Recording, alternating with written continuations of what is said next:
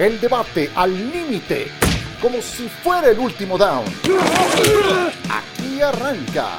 Cuarta oportunidad. ¿Cómo están? Un gusto saludarles. Esto es Cuarta Oportunidad. Estamos de regreso en nuestro podcast cada jueves saludándoles con temas de actualidad. Viene la semana 7 de la NFL y hoy tenemos una invitada especial para este programa, a quien saludaré en un instante. ¿Cómo estás, Javier Trejugaray? Bienvenido. Hola, ¿qué tal, mi querido Ciro? Amigos, un gusto saludarles. Semana 7, qué increíble que estamos ya en el segundo tercio de esta temporada, pero feliz de la vida de acompañarles.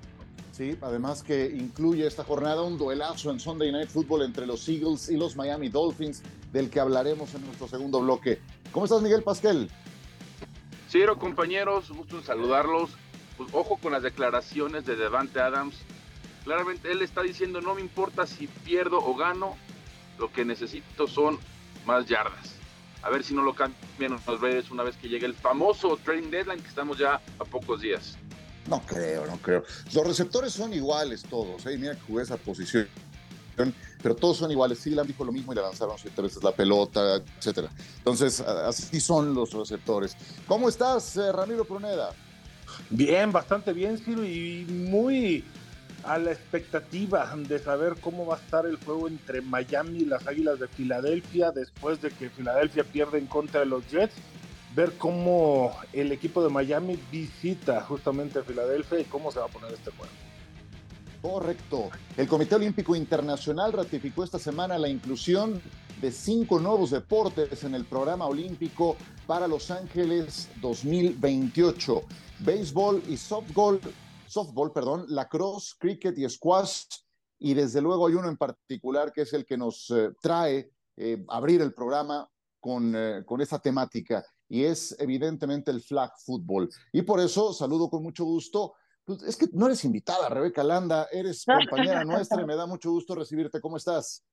Muy bien, muchísimas gracias, Ciro. Gracias por la invitación a Cuarta Oportunidad. Súper contenta de poder platicar de este tema que, claro, ustedes ya bien saben que me apasiona muchísimo. Estás en tu casa, por favor, bienvenida. Dime, eh, ¿cuál fue tu primera reacción cuando supiste? ¿Te cayó de sorpresa? ¿Ya lo esperabas? Eh, lo primero que pasó por tu mente cuando eh, recibiste la noticia. Sí, fíjate que eh, estaba en Londres jugando en el partido de la semana, en el segundo partido internacional en Londres y pues había mucha gente de la NFL, por supuesto, ahí ya se había estado platicando sobre los votos, ya tenían como una idea de cómo se iba a dar todo. Entonces, digamos que tuve una noticia anticipada a la del resto del mundo, aunque no era oficial pero cuando me dijeron como no era oficial, pues no me pude emocionar del todo. Entonces como que la emoción fue transicional hasta ese momento en el que ya se anunció y entonces como que lo pude ir procesando. En ese momento fue como una semana tal vez de diferencia. Entonces no me agarró por sorpresa, pero sí me generó muchísima emoción, claro. Esto era algo que desde hace años ya sabíamos que podía pasar, que hemos estado trabajando bastante junto con la IFAF y con la NFL para que suceda. Eh, escribiendo, dando nuestros testimonios, haciendo videos para platicar un poco pues del flag y lo que trae a las personas que lo practican. Así que no fue una sorpresa, pero sí fue un momento de muchísima emoción y como de logro de toda esta comunidad del fútbol americano y el flag fútbol. Hola Rebe, ¿cómo estás? Gusto de saludarte y yo además de felicitarte y felicitarnos a todos por la eh, esta, esta digamos que, confirmación de que el flag football es un deporte olímpico. Inevitablemente eh, sabemos, y, no es exagerado decir que México es potencia mundial. No exageramos en decirlo, aquí estamos hablando con una campeona mundial como lo eres tú, pero pensando en los Juegos Olímpicos de Los Ángeles 2028, pues faltan tantos como cinco años. Yo quisiera preguntarte, eh, ¿cómo se está trabajando? A ver, no, no específicamente en el camino hacia Los Ángeles, pero el trabajo que se está haciendo eh, en, los equipos tanto femeniles como varoniles, pensando en llegar también como lo estamos ahora. Es decir, hay, hay una camada importante de jugadoras como la, la que tú perteneces, pero vienen otras jugadoras también ahí. Es decir, ¿qué tantas expectativas hay de que el flag fútbol en México se mantenga al nivel que hemos visto en estos últimos años, Rebe? Sí, bueno, también te saludo con mucho gusto, Javier. Pues a ver, el trabajo se viene haciendo ya desde hace varios años, creo que también por eso llegamos también a los World Games. Cuando primero anunciaron que íbamos a ser parte de los World Games de cara a Juegos Olímpicos, se empezó a trabajar diferente, se empezó a hablar de jugadoras de proyección para llegar hasta los World Games, para llegar hasta Juegos Olímpicos. Este, eh, la Federación Mexicana de Fútbol Americano eh, cada año hace un nacional, ese va a seguir siendo parte, pero de hace tres años para acá yo vi un crecimiento exponencial en México, en parte por esto de los World Games, en parte porque ganamos la medalla y como mucha gente se emocionó. Te pongo el ejemplo ahora que fuimos por primera vez al Continental de América, que es la primera vez que se hacía. Hicieron también un torneo alterno de equipos juveniles, infantiles en Charlotte, en el mismo estado donde nosotros, en el mismo mm, eh, pueblillo, hay municipio donde estábamos jugando y llegaron muchísimos equipos mexicanos y muchísimos equipos mexicanos ganaron en sus categorías. Y ese fue un torneo además internacional porque también vino Japón entonces, ya sabemos que se está desarrollando desde muy joven. No podemos olvidar que NFL Tochito, es decir, el programa de la NFL Flag Football en México, es el más grande fuera de los Estados Unidos en el mundo. Así que el desarrollo ha estado dándose ya desde infantiles, desde mucho tiempo atrás, ¿no? Y ahora con esta emoción ese talento que quizá tal vez no se lo tomaba tan en serio, que era su juego nada más de domingos o de fin de semana, ahora como ya pueden soñar con algo como Juegos Olímpicos, yo tengo la certeza de que cada vez más el flag football en México va a producir talento, mucho talento. Eh, y sí creo que aunque pasen cinco años, vamos a seguir siendo potencia. Nos toca a muchas de nosotras todavía ser parte de esa camada de transición, capaz algunas de nosotras llegar hasta Juegos Olímpicos y complementar entonces con los nuevos talentos que vengan, pero no va a empezar esa selección de Los Ángeles 2028 desde cero. Eh, y creo que eso también es algo positivo. Urrebe, primero felicitarte otra vez, te saluda, soy Maiko, y hay, hay, que entender la magnitud de lo que estamos hablando, los Juegos Olímpicos, ¿no? Es lo más grande que hay para un atleta aspirar a poder participar en los Juegos Olímpicos. Tanto así que, ojo con lo que voy a decir, Rob Gronkowski, que tiene 34 años, ya retirado, y Tyreek Hill, actual receptor de los Dolphins, ellos dijeron, yo quiero participar en las Olimpiadas. Y así seguramente saldrán, saldrán camada de jugadores élite de la NFL que van a querer participar. Así que los felicito, Rebe, a ti, a ambas elecciones porque le han puesto el nombre de México muy en alto y, creo que esto es un logro pues único, ¿no? En, la vida. Rebe, me voy a ir unos años atrás y veía cuando estaba cantando el himno nacional que habían ganado medalla de oro y se te salían las lágrimas y nada más de hablar de esto se me pone, se me pone la piel chinita. ¿Te has visualizado el mismo escenario y has soñado con esto en los Juegos Olímpicos? Wow, mira, siendo súper franca, Maiko, también te saludo con mucho gusto y a Ramiro de una vez. Em, siendo súper franca, como que yo nunca crecí pensando que este deporte podía ser olímpico.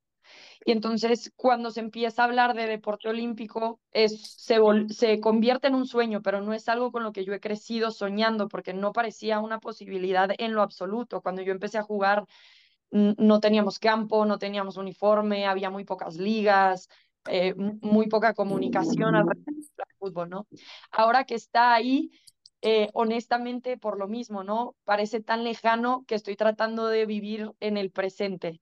Y ahorita en el presente para mí viene el, Mundial en Finlandia, 2024, y ya después veré. Sí me imagino estando ahí, ya sea como jugadora o como periodista o como aficionada, eso no me lo pierdo para nada, pero no sé en qué rol voy a llegar a, Juegos Olímpicos. Ojalá sea como atleta, ojalá esté en ese momento y ojalá se vuelva a dar que México gane la medalla de oro. Pero, pues, no sé, siento que los atletas trabajamos mucho como la siguiente meta, ¿no? Y tal vez no, no me he visualizado todavía ganando una medalla de oro en Juegos Olímpicos porque estoy pensando en llegar a Finlandia 2024. Eh, sin duda creo que es algo que puede pasar, sí, sí creo que México puede ganar medalla de oro en Juegos Olímpicos y que estaremos escuchando ese himno en lo más alto del mundo deportivo. Breve, igual, felicidades, un gran, gran abrazo por, por todo lo que han conseguido. Creo que justamente como lo mencionas y todo lo que estabas diciendo, esto no es algo que se esté dando de este año. Lleva una generación de tres, cuatro años trabajando, más otras generaciones que fueron juntándose para, para que se pudiera dar este resultado. Y, y como bien mencionas, tú te estás visualizando para el Mundial de Finlandia, pero para la selección, ahorita para todas tus compañeras, amigas eh, eh, que están y que pertenecen a este grupo, ¿qué es lo que visualizan aparte del mundial? ¿Qué es lo que tendría que trabajar la Federación Mexicana de Fútbol, este, la IFAB, este, para la IFAB, perdón, para justamente se pueda mantener el nivel? Sabemos que en México, como, como bien lo mencionaste, son tres, cuatro años de trabajo arduo pero ¿qué es la proyección que tienen? Obviamente ahorita somos potencia mundial con ustedes, también con la selección varonil, pero ¿cómo mantener este nivel? Sé que es un trabajo arduo, que llevan tiempo, pero ¿qué es lo que sigue después del Mundial de Finlandia? Sí, bueno, a ver, por ahora va a ser Finlandia 2024, permanece flag football en los World Games, en este caso va a ser en China en 2025, y ahí va a haber solamente rama femenil. Entonces, en la rama varonil quizá haya eh, menos competencia, no sé si eso también llegue a afectar el nivel que se pueda producir. Y entonces después de China, ahí es donde se empezaría a platicar sobre, desde lo que podemos ver ahorita, el nuevo proceso para llegar a Juegos Olímpicos. Sabemos que la, además del voto que hubo para que el flag se vuelva un deporte olímpico, también hubo votación para que la IFAF se vuelva oficialmente una federación internacional reconocida por el COI. Y entonces creo que a partir de China se va a empezar a trabajar en este proceso de selección de cómo llegar a Los Ángeles. Pero se esperaría que siga un poco el proceso como ha sido hasta ahora, que va a ser continental. Este mes se va a llevar el tercer continental del año, que es la primera vez que se lleva en tres continentes eh, ya se llevó a cabo en América, en Europa y ahora se combina Asia y Oceanía para el tercero.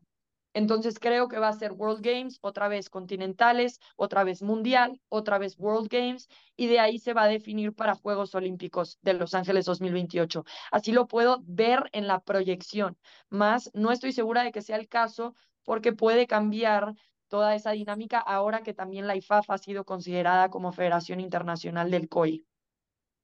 Eh, esto, eh, lo, has definido muy bien. Yo, de hecho, te iba a preguntar justamente algo que tenía que ver con eso. ¿Cuál tendría que ser la ruta crítica ideal? Porque falta todo este tiempo que te da para planear a corto, mediano y largo plazo, pero creo que en, buena medida lo has eh, respondido. Yo te preguntaría, ¿de qué manera tangible, dame un ejemplo, has notado ese crecimiento exponencial que se va dando en la práctica de este deporte?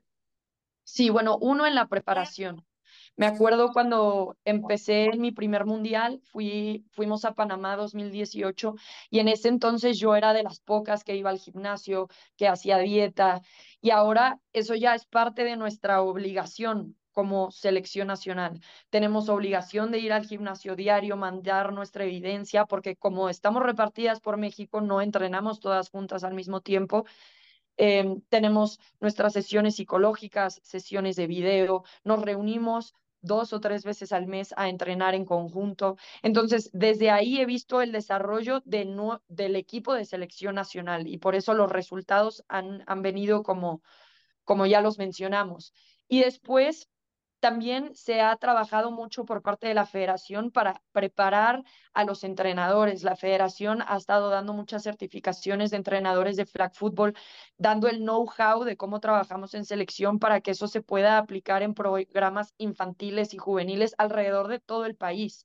Entonces vemos mucho desarrollo también en jóvenes de 14, 15, eh, niños de 7 a 10, todo eso acaba siendo muy importante para que desde ahora, aunque quizá no van al gimnasio, aunque quizá no estén yendo a una psicóloga deportiva, si saben que tienen que hacer horas extra en el campo, eh, empiezan a ver el fútbol, el flag fútbol de una manera diferente. También hemos tratado de cambiar un poco este concepto del tochito como un deporte informal que vas a jugar con tus amigos hasta crudo los fines de semana a un deporte más formal que puede darte un acceso a una beca deportiva, a un atleta olímpico.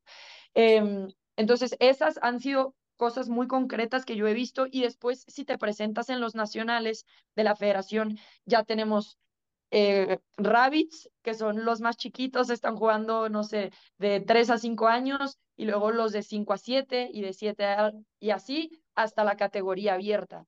Entonces ya hay competencia a nivel nacional desde edades muy pequeñas y eso claro que también favorece mucho el desarrollo del país.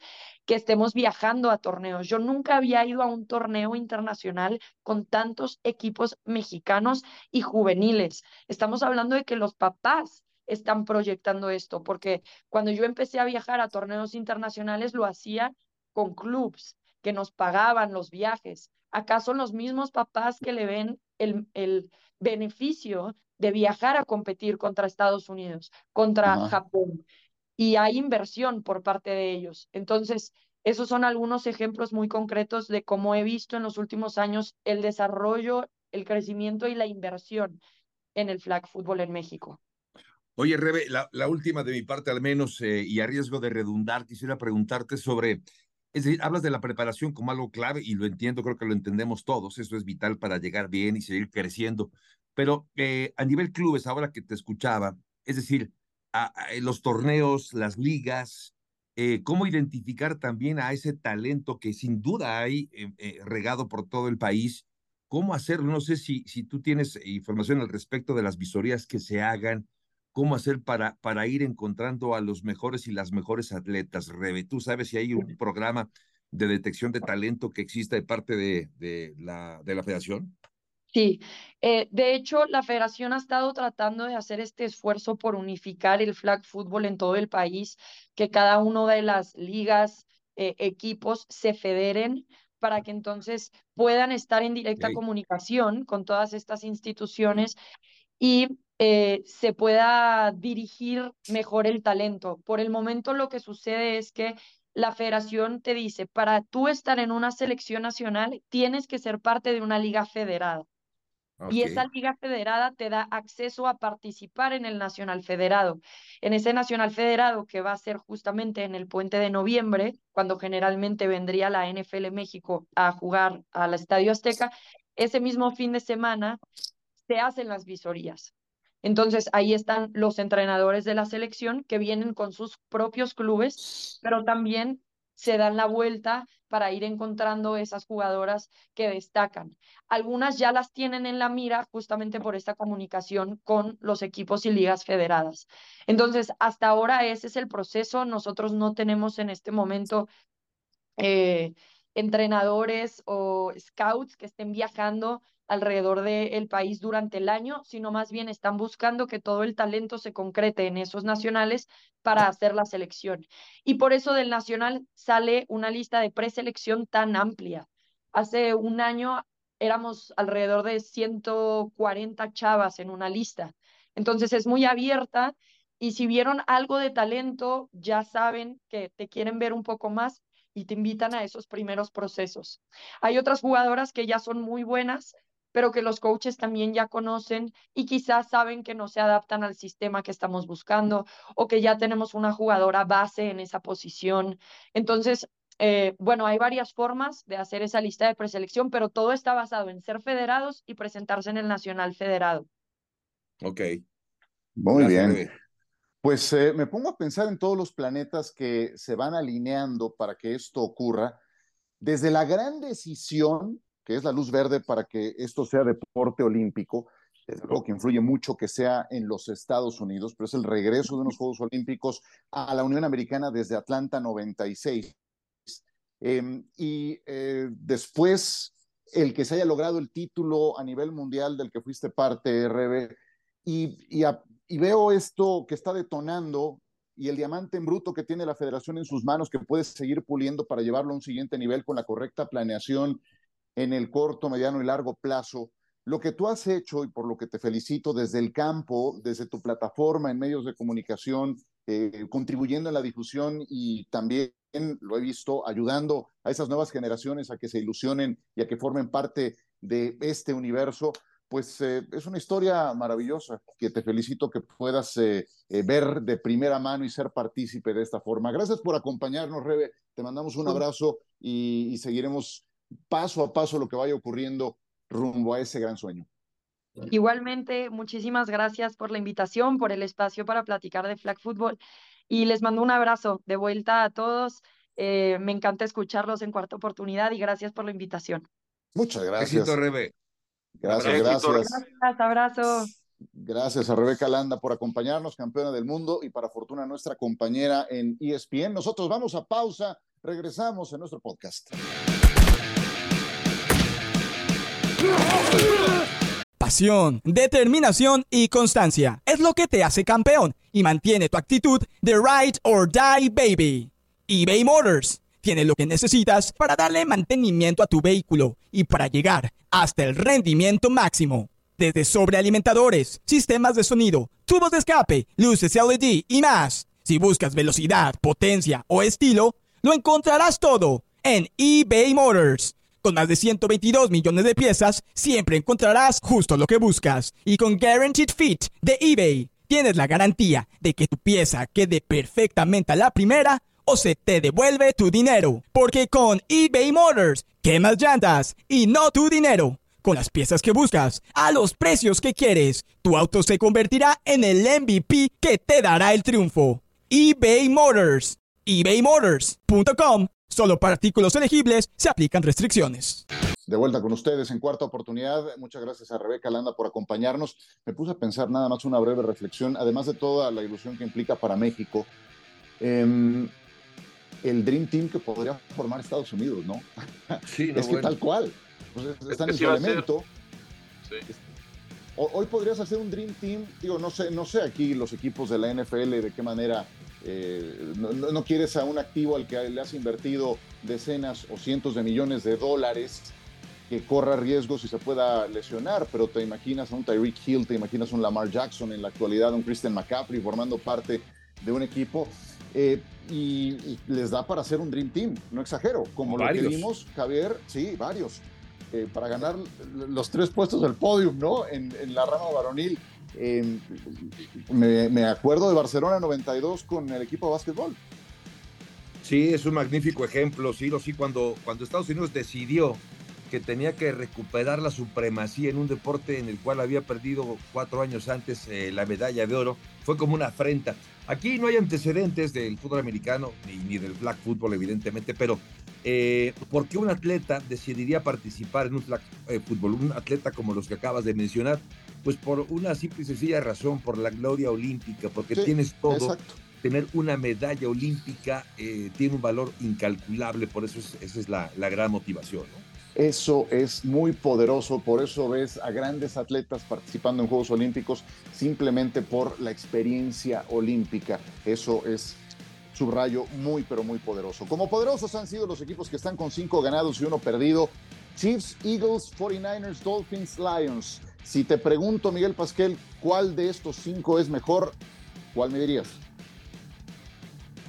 Mira, está muy apretado para mí entre dos equipos, entre los Chiefs y los Niners. Sin embargo, voy a quedar con San Francisco porque eh, hemos visto que con equipo sano es muy difícil ganarle, ¿no? Perdieron, sí, porque salió Divo Samuel, eh, salió Christian McCaffrey, Trent Williams no estaba al 100%, pero me quedo con esos dos, un poco arribita el equipo de San Francisco. Creo que es el equipo más completo de la liga cuando están sanos. Hablaremos más adelante del Sunday Night. Hay una baja importante para Filadelfia a raíz de su lesión el, en el juego contra Jets. El equipo y Jalen Hurts principalmente se vino para abajo. Me quedo con San Francisco, Ciro. San Francisco, si te voy a escoger entre entre eh, Brock Purdy y Patrick Mahomes, ¿a quién escoges? Mm, hijo, no, no sé. No, obviamente, ¿cómo es posible? Tienes que pensarlo, Michael. Ah, obviamente, obviamente a, Mahomes, ¿qué pregunta es esa? Por supuesto que bueno, ah, es que qué respuesta me dice también. ¿Y, quién escoges? No, ¿Andy Reid o a Kyle Shanahan? Exagerar las cosas. Me quedo con el coach, con el coach de los ah, Chiefs, con Andy. el coach. Ah, pues ok. No, bueno, está bien. es que está bien, está bien, está bien. Ya, ya. Digo, ya entendí. No, la pregunta era muy obvia, ¿no? Hay que echarle un poco de crema. No, a ver, pero fuera de esas, todas las demás posiciones, creo que el ala cerrada es muy justo entre Kiro y Kelsey. Le puedo dar cierta ventaja a Kelsey, pero defensivamente hablando, receptores, corredores, línea ofensiva, defensiva, línea defensiva, me quedo con San Francisco. Eh, dale, Ramiro, ¿cuál para ti es mejor? No, de, definitivo, digo, ahí sí voy a coincidir con Michael. San Francisco está ligeramente arriba, pero donde voy a diferir, no creo que los jefes de Kansas City estén en ese peldaño debajo de, del equipo de los 49 de San Francisco. Creo que los Leones de Detroit es un equipo que ha venido de menos a más y yo lo colocaría ahí en ese, en ese segundo lugar. De hecho, en tercero para mí estaría en ese caso eh, los jefes de Kansas City y en cuarto lugar estarían las Águilas de Filadelfia por cómo se han desempeñado en este primer tercio de la temporada. Pero sí, San Francisco ligeramente arriba de los otros cuatro. Yo, yo, perdón, eh, Ciro, me quedo con lo que decía Michael al principio de su respuesta cuando dice con equipo sano. San Francisco no tiene un equipo sano, no tiene a Christian McCaffrey. Eh, Christian McCaffrey, a ver, yo, creo que hay dos momentos importantes en la temporada de San Francisco el año pasado. Cuando llega Christian McCaffrey y revoluciona la ofensiva del equipo de San Francisco y cuando llega Brock Purdy. Es decir, esa es una buena historia de Purdy, que parecía era un interrogante, parecía un poco de suerte. Hoy vemos que Purdy sí es un jugador talentoso, eh, quizá no es un Pat Mahomes, pero evidentemente es, un buen mariscal de campo. No sé, no sé, si los compañeros, si sin contar ahora con McCaffrey, San Francisco sigue siendo el mejor equipo de la NFL. Sigue siendo un gran equipo y es más, lo voy a poner al igual que, que, Ramiro y al igual que Maico por delante, pero a reserva de ver qué puede hacer San Francisco sin quizá el jugador más importante, porque aquí hasta hace un par de semanas, en una discusión en NFL Live, lo poníamos como candidato a MVP de la temporada. Y si este candidato no está durante varias semanas, no sé cuánto poder acabe perdiendo San Francisco, Silo. Sí, yo, si a mí me preguntas hoy, sí te tengo que decir San Francisco, pero creo que en el largo plazo sigue siendo más alto el techo de Kansas City por el coach, por el coreback, por el ala cerrada. Y si por ahí algún receptor abierto da un paso adelante, ya se llevaron de regreso a Nicole Hartman. Entonces sí creo que en el largo plazo Kansas City puede llegar a tener un techo más alto. Me intriga mucho lo de Detroit. Hoy veía un dato que se los comparto antes de cambiar de tema. Jared Goff en sus últimos 17 partidos, 29 touchdowns, 4 intercepciones, 67% de pases completos. Pónganse a pensar, 29 touchdowns, 4 intercepciones. Esos son números de aspirante a jugador más valioso. No lo estoy poniendo a Jared Goff hoy como un candidato más valioso, pero sí es una muestra de los últimos 17 partidos que ya te dan, eh, pues concretamente lo que juegas normalmente en una temporada regular. Lo que está haciendo Goff creo que eh, no puede pasar oculto en el radar y, Detroit, coincido con ustedes, creo que todavía no vemos lo mejor de este equipo, andan muy bien. De lo que sí vamos a ver lo mejor es de un potencial enfrentamiento, Javier, eh, de Super Bowl, porque el Tua contra Hertz, el Miami contra Filadelfia del domingo, pues nadie podría, o bueno, ah, creo que muchos podrían firmar como un potencial Super Bowl. Sí, sí, no, no, no, no exageras, no exageras porque son dos equipos que tienen los argumentos, tienen los méritos y, el, el, deseo legítimo de llegar hasta el Super Bowl porque tienen ese talento y además tienen mucha experiencia. Eh, evidentemente lo de, lo de Miami es extraordinario, el, potencial ofensivo que tiene, el potencial aéreo, con ese par de receptores, con Tua Tagovailoa, que me parece el mejor quarterback que ha tenido Miami desde que se fue eh, nada menos que Dan Marino, que son palabras mayores, no digo que sea igual que Marino, eh, y Filadelfia, pues también con un buen ataque terrestre y una defensiva también poderosa. No sé, eh, a la hora de hacer los pronósticos, creo que no es sencillo optar por alguno, alguno de los dos, porque los veo en verdad muy parejos, pero me quedaría por la verticalidad de, de Miami. Si tengo que elegir algún equipo, porque tengo que hacerlo en alguna quiniela, acabo eligiendo, pues me quedo con Miami, pero sí es un duelo de verdad para no oh. perderse este próximo domingo. Así que qué privilegio también, lo que te toque hacer ese, ese juego. Sí, la verdad es que sí. Y, a ver, les pregunto, ¿por dónde creen que pase la definición de este partido, Ramiro? En definitiva, por las defensivas. Creo que lo que estaba mencionando Javo, la parte vertical em, del equipo de Miami, pues es espectacular. Aquí lo que me preocupa es que va de visita y cuando sale el equipo de los Delfines fuera de Miami no se ve no se ve bien. De hecho, lo demostró ante Búfalo y yo pensaba que por la temporada, por el clima, por todo esto se iba a sentir mucho más cómodo, pero no se siente nada a gusto saliendo de Miami el equipo. Entonces, la defensiva en este momento de Filadelfia es donde pudiera provocar ese error para Tua y ahí definir el partido. Miguel. A mí creo yo donde veo el ángulo de este partido y creo que es la baja muy sensible en caso de que no juegue, que muy probablemente no va a jugar es Lane Johnson. Hay que ver los números, el, el tackle derecho de, de los Eagles. Nada más fíjense la actuación de Jalen Hurts cuando no está Lane Johnson. Hablando desde la temporada pasada, ¿eh? Es otro equipo, es literal otra ofensiva. Y a raíz de que se lastimó contra los Jets, el equipo se vino para abajo. Jalen Hurts eh, tuvo tres intercepciones. La primera serie que tuvieron, la segunda fue touchdown. Y a raíz de eso se vino para abajo. Entonces yo sí creo que si Lane Johnson, que está en duda y no creo que juegue, trae una lesión delicada en el tobillo, creo que esa hace la gran diferencia. ¿Podrá la línea ofensiva de Filadelfia, que es una de las mejores y no la mejor de la liga, eh, eh, digamos, bloquear suficientemente bien a Jalen Hurts? Ahí es donde tengo mis dudas y sí creo que el poderío ofensivo de Miami va a ser suficiente para ganar el partido de visita. Te, te, ayudo a despejar tus dudas. ¿Te parece tan temible el pass rush la forma de presionar al coreback que tiene Miami comparado con el de los Jets, es que creo que ahí es donde está el punto débil de Miami. Yo creo que la defensa de los Dolphins no es buena. Si sí, este equipo anota toneladas de puntos, no es raro que metan 40 puntos. No sé si lo vayan a lograr contra Filadelfia. Eh, yo la verdad es que no, no termino por decidirme de algún lado.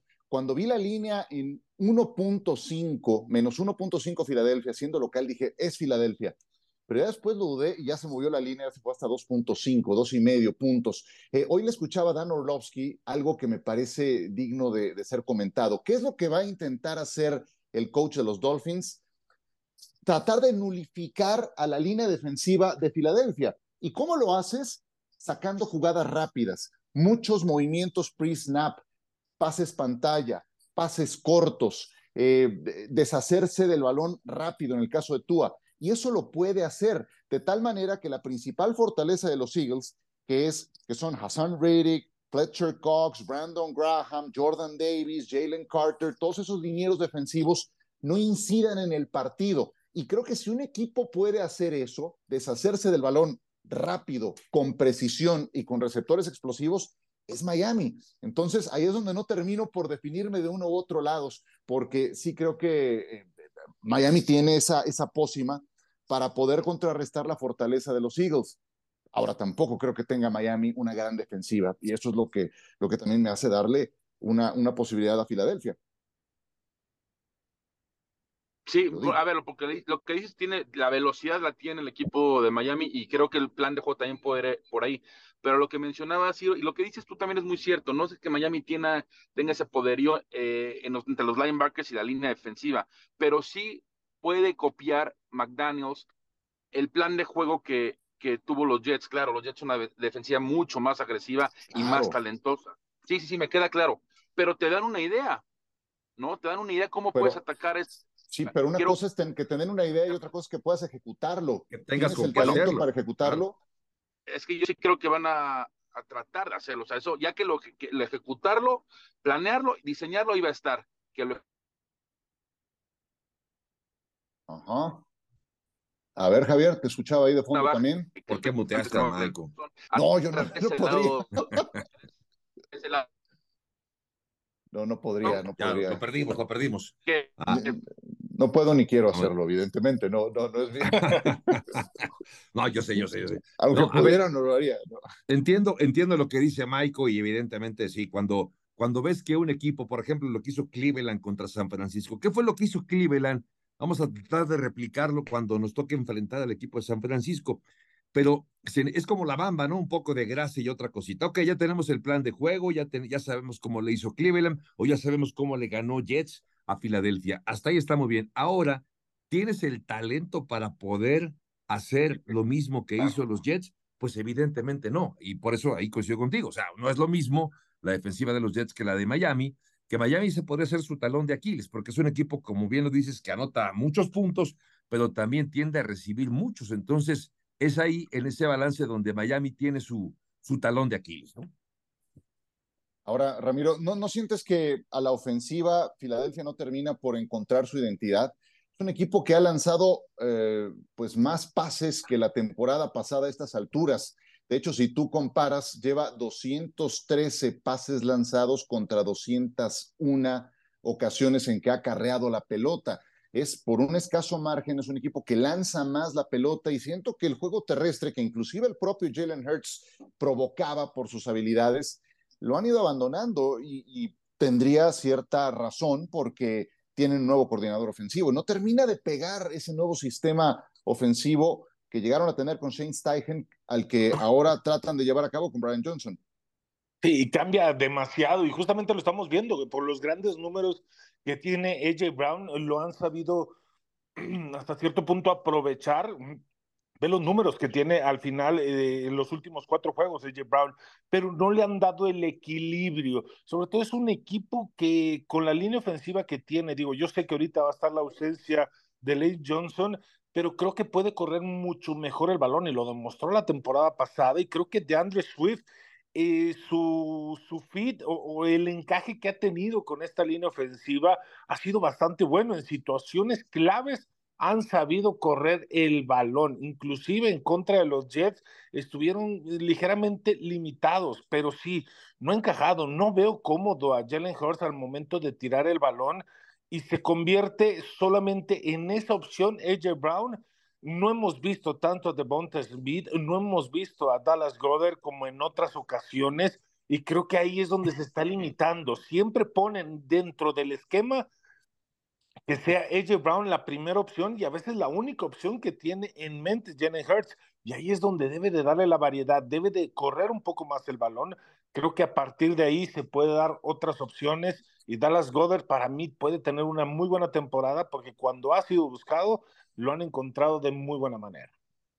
Yo creo que mucho, mucho, yo dale, creo dale. que mucho va, perdón, yo creo que mucho va a ir y, y es como para la, la ofensiva de Miami. Puedes parar a Tyreek Hill, es que paras a Tyreek Hill con doble cobertura y, creo que Buffalo lo hizo muy bien y ya el juego se vuelve otro. ¿no? Ya puedes presionar más en la, en la línea de golpeo, puedes estar más atento al juego terrestre y creo que Filadelfia tiene el talento en el perímetro para ponerle doble cobertura a Tyreek Hill y de cierta manera, no estoy diciendo que lo vayan a parar, eh, limitarlo. Y ya tienes que... a Jalen Warren por otro lado eh, y los linebackers pueden estar más atentos al, al, juego terrestre. Es, yo creo que ahí también se va, va, a ser un punto importante. Si juegas zonas o juegas uno a uno con Tyreek Hill, va a ser una noche larguísima para Filadelfia. Pero es que aunque pongas doble cobertura con la velocidad que tiene Jalen Warren o Tyreek Hill, eh, me parece que está siendo parte del éxito de, de Tua Tagovailoa porque acaba encontrando generalmente a estos dos con dos yardas por lo menos de ventaja sobre el esquinero. Y ese, ese, el ganar ese, ese, ese espacio se vuelve algo vital. La separación con los profundos es, es muy importante. Sí, entiendo, entiendo lo de la doble cobertura, que, que también es un riesgo, porque si agregas a un jugador para que cuide dos, a Trey Hill o a Jaren Well, evidentemente vas a acabar descubriendo algún flanco. Entonces, sí, eso es un riesgo es parte del plan de juego que tiene que hacer un equipo, lo entiendo muy bien, y, y, es justamente en este ajedrez, ¿no? Ver quién acaba al final del día, pues sacando los, los mejores dividendos, pero de que es un el, partidazo, el, luce sí, bien. Sí, es un partido. Y Javo, es que es justo lo que hizo los Patriots y los Bills cuando jugaron contra Miami. Pusieron al corner y al safety no le quitaba la vista a, tu, a Hill, perdón. Digo, New England acabó perdiendo el partido, pero fue al final un partido cerrado, que también, por cierto, fue domingo por la noche y del otro lado, pues Búfalo le pasó encima a Miami y limitaron mucho a Hill. Creo que el equipo de Siriani va a ser un eh, esquema defensivo muy similar y no que si te van a ganar, te ganen con alguien más, pero que no te gane Hill en la jugada explosiva o en el slant y se vaya no 70 yardas después de la recepción a touchdown. Esa creo que va a ser una fórmula importante del lado defensivo para Filadelfia. Insisto, y también la línea ofensiva con ausencia sí. de Lane Johnson, pero va a ser un juegazo, ¿no? Sin duda es el mejor juego de la semana. Les doy un dato más antes de preguntarles a cada quien su, su, pronóstico.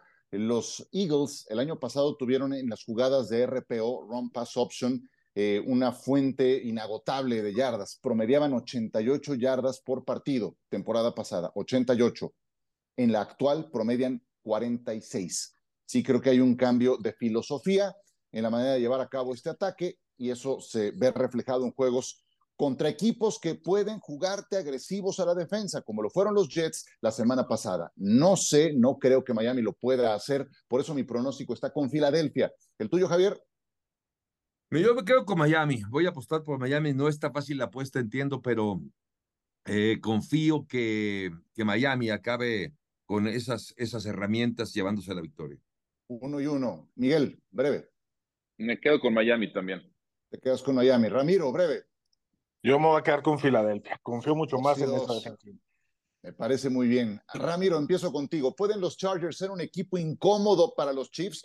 Ya no digamos que le puedan ganar incómodo, eh, sí, incómodo hasta cierto punto por lo que puede provocar esta ofensiva con Keenan Allen, con, este corredor Williams, que pueden hacer las cosas, digo, perdón, con Austin Eckler, pero hasta ahí no, la defensiva no ha dado el ancho que debería de dar, así que lo va a incomodar tal vez dos, tres cuartos y el juego se va a definir al final del partido.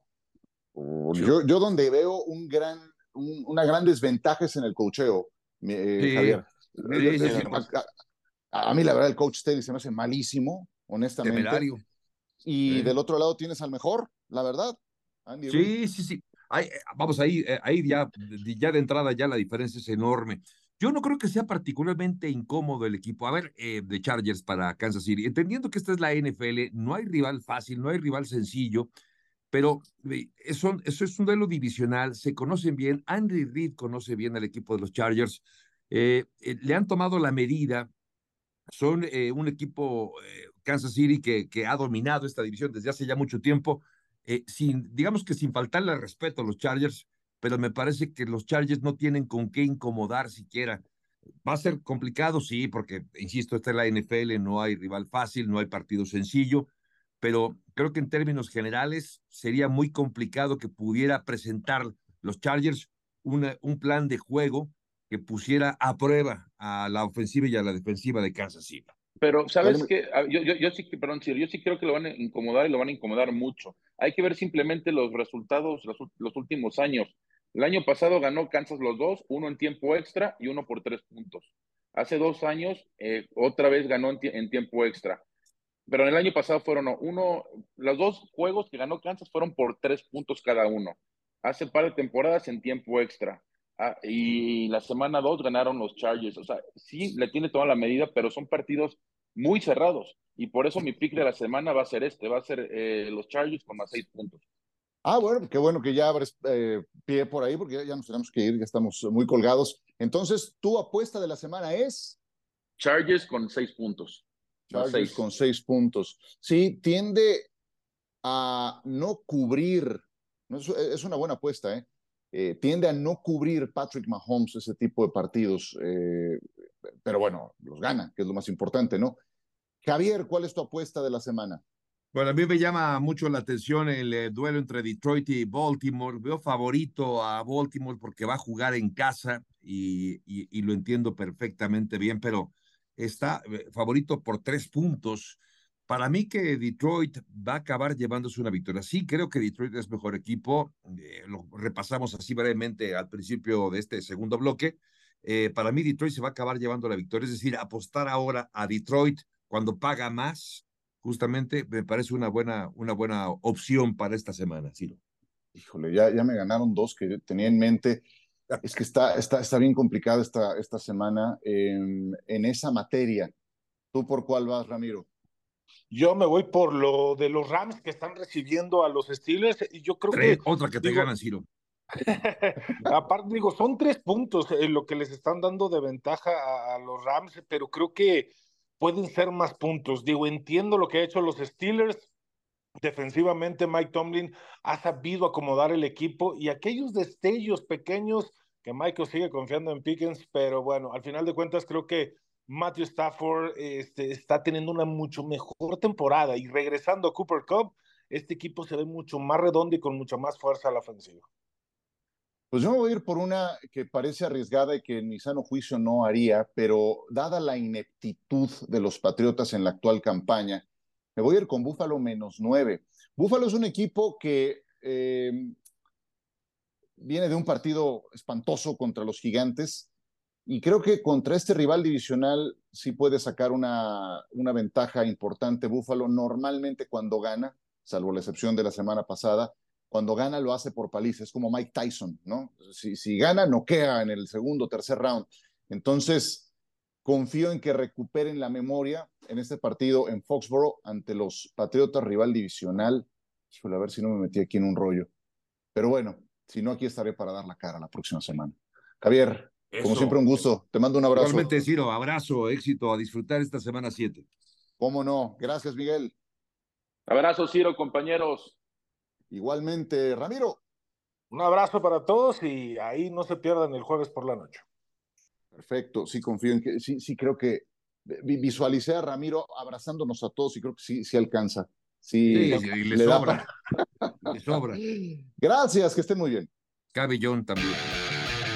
El debate al límite, como si fuera el último down. Gracias por escuchar. Cuarta oportunidad.